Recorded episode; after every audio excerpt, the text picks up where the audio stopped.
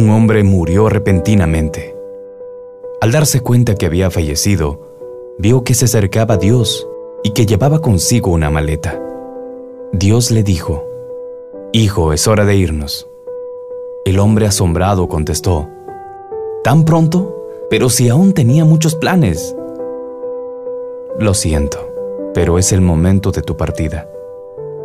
¿Qué traes en esa maleta? preguntó el hombre. Tus pertenencias, le respondió Dios.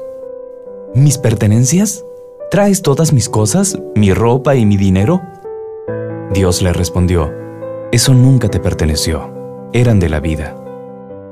¿Traes mis recuerdos? Esos nunca te pertenecieron, eran del tiempo.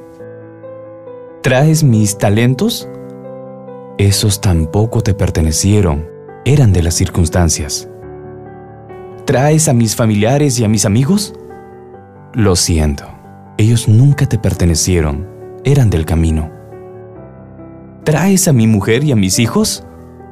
Ellos nunca te pertenecieron, eran de tu corazón. ¿Entonces traes mi cuerpo? No, jamás te perteneció, era de la tierra. Pero, ¿sí traes mi alma? No, tampoco fue tuya, era mía. Entonces el hombre lleno de miedo le arrebató a Dios la maleta y al abrirla se dio cuenta que estaba vacía. Con lágrimas de tristeza brotando de sus ojos el hombre dijo, ¿O sea que nunca tuve nada? Así es, nunca tuviste nada y lo tuviste todo a la vez ya que cada uno de los momentos que viviste fueron únicamente tuyos y solo tuyos. La vida está hecha de momentos y jamás uno fue idéntico al otro.